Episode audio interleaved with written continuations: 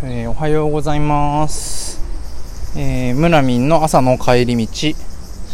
えーこの番組はエンジニアリングマネージャーの村上拓也。村民が、えー朝の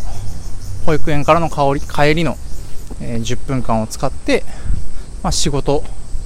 かもしくは仕事に通ずる何かについて話をするポッドキャストです。で今日の話はですねうんとポッドキャストも多分15回ぐらい撮ってると思うんですけど今までまあ話に出なかったんですが、まあのまあ僕のプライベートをよく知っている、まあ、知人だったら何を今更っていう話ではあるんですけど、まあ、僕の、まあ、趣味の一つ、まあ、休日とか余暇の過ごし方の一つ。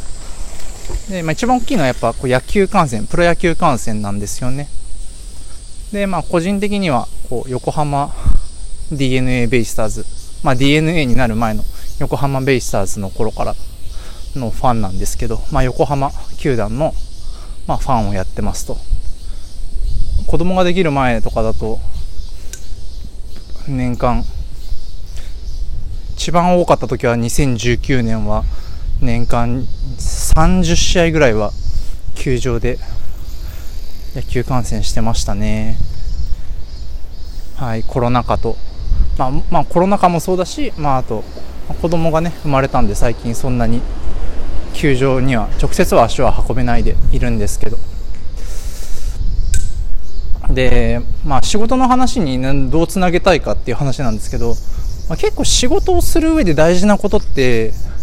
まあ、ベイスターズがというか、まあ、d n a ベイスターズが教えてくれたっていうのはすごい思ってて。でそれがどういうところよっていう、まあ、話をうんできればいいなと思っていますと。で、まあ、いくつかあるんですけど今日話したいのはその組織がこう人がリセットされたからん？人が変わったからリセットされない。人が変わってもリセットされないっていう組織をどう作るかっていうこう話。これは今自分が組織マネジメントをする上ですごいやっぱ大事にしているまあことなんだけどやっぱそれを考えるきっかけっていうのをもらったのはやっぱベイスターズなんですよね。で、まあ、時は2010まあ、11年から12年2011年から12年今から10年ぐらい前の話ですけれども、まあ、その、まあ、テレビ局の TBS が持っていた横浜ベイスターズの、まあまあ、株っていうのを、まあ、どこかに、まあ、売ろうと。で、まあ、最終的に落ち着いたのが d n a っていう、まあ、球団球団っていうか、まあ、会社ですと。でまあなんかそれを契機にこう横浜ベイスターズが横浜 d n a ベイスターズになるわけなんですけど。で、まあ、知ってる人なら知っている、まあ、その池田さんっていう、まあ、社長さんが横浜ベイ d n a ベイスターズの、まあ、球団社長に、まあ、なるわけですね。でえーっと、まあ、彼がまあ5年間5年？5年だよな。5年間で、えっと結局球団を離れることに、まあ、なるんですけど、まあ、離れる直前に、まあ、彼が出されたのが「空気の作り方」っていう、ま、本で、まあ、これはまさにその、まあ、彼、もともと広告代理店の出身の人間なので、まあ、その球団の、まあ、マーケティングとかブランディングみたいなところとかの話と、まあ、あとはやっぱ社長としてその組織をマネジメントするとはどういうことかみたいなことを書かれてその、まあ、d n a ベイスターズの立て直し、まあ、ベイスターズっていう球団の立て直しをどういうふうにやったかみたいな、ま、話が書いてありますっていう本なんですけど、まあ、それに書いてあってまあなんかなるほどなと思った。一番なるほどなって思ったのが、まあ、その組織の話ですね。人が入れ替わってもリセットされない組織とは何かみたいな。やっぱ野球界ってもうこう俗人性のこう塊みたいな球、まあ、世界なんですよね球団っていうのは。まあ、そもそもやっぱ結果を残さないと、まあ、特に監督なんていうのは結果を残さないとすぐクビになるっていう仕事ですと。で、なんだろうな、まあ、彼の本曰く、まあ、球団の、その、なんか会社としての経営、まあ、野球チームの経営以上に、その、野球団の経営もそういう形になっていたと。なんで、偉い人が変わったりとかをするとしたときに、こう、なんていうのかな、引き継ぎっていうものが正しくされていない。まあ、それはもちろんなんか業務的に、まあ、なんか手続き的に、なんかこの、こういう、えー、仕組みはこういう風にできてますよみたいな、ま、引き継ぎができていても、その意思決定を、どういう意思決定をしたのか、それはどういうことを踏まえて意思決定をしたのかみたいな、まあ、ログが全く残っていない。意図。まあ、文章が全く残っていないと。なので、まあ、人が入れ替わると、また同じその、えっと、まあ、過ちだとか、まあ、昔の意思決定とを、えー、まあ、踏まえた上で今の意思決定しなきゃいけないんだけれども、まあ、その昔どういう意図で、まあ、そういう意思決定をしたのかが残っていないので、まあ、正しい意思決定ができないとか、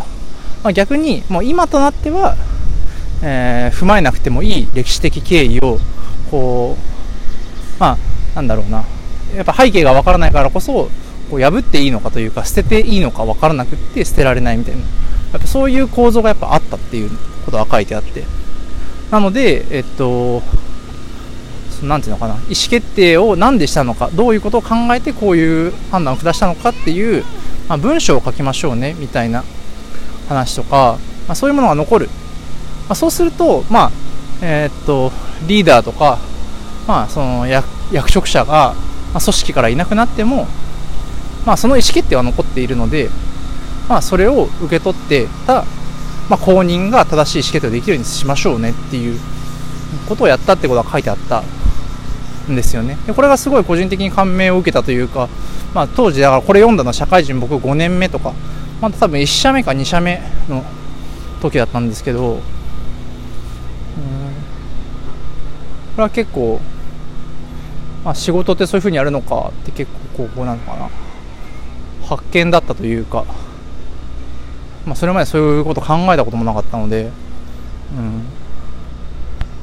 なるほどなって思ったし、まあ、実際やっぱ今の横浜 d n a ベイスターズを見ているとやっぱ10年、まあ、球団の歴史が、積み重なった中で、なんか正しく昔の歴史を踏まえるっていうことが、されていつつ、まあ、それにとらわれすぎないで、まあ、必要な、まあ、その変えることっていうのは、まあ、やるっていうことは続いている、まあ、その2代目の社長さんが、まあ、岡村さんっていう方が、えー、っと今年？今年か、えー、っと DNA 本体の、まあ、CEO に、まあ、就任されて、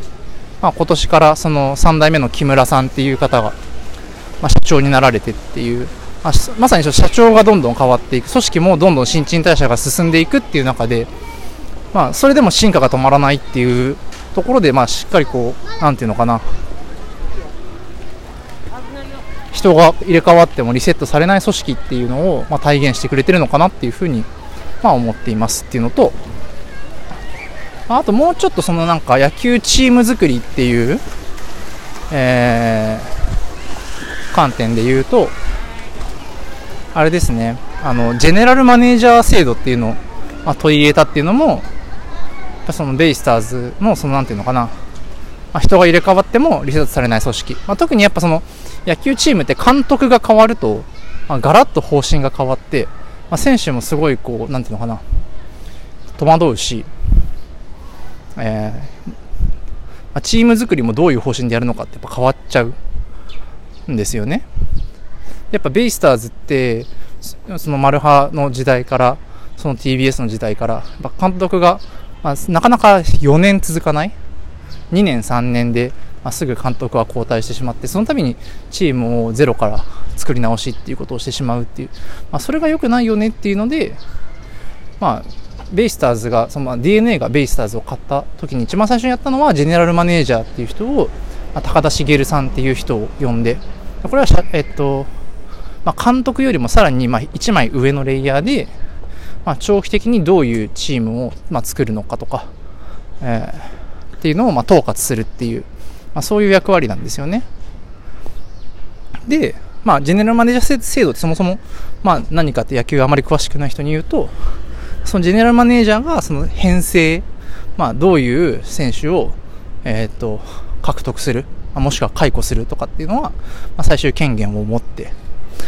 で、えー、監督っていうのは、そのジェネラルマネージャーから与えられた、えー、戦力、まあ、1軍で使っていいのはこの選手ですよとか、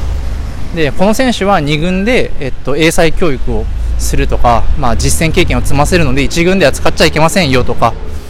えー、そういうこうルールを決めて、えっと、1軍の監督に、まあ、戦力、リソースを、まあ、お渡しすると。で、まあ、そのリソースをどう使って、そのチームを勝利に、まあ、チームを勝利に導くのかっていうのは、まあ、監督が全部責任を持ってくださいねっていうそういう役割なんですよね。やっぱこの制度がやっぱ入ったっていうのも、まあ、そのやっぱ監督っていうのは、まあ、すごいしんどい世界だし、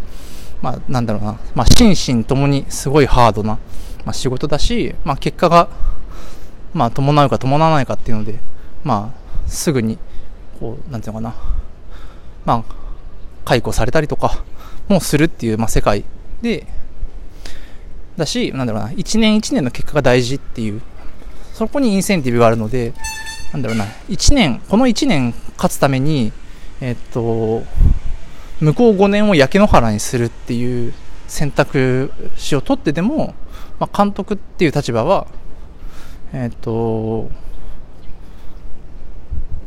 まあ、結果を残すっていう、そういうインセンティブがあるわけですよね。で、それを、まあ、封じるというか、その、向こう5年、向こう10年ちゃんと続く、まあ、えっと、継続、継続的に、ま、優勝争いができるっていうチームを作るっていう前提を、ま、そのジェネラルマネージャーっていう、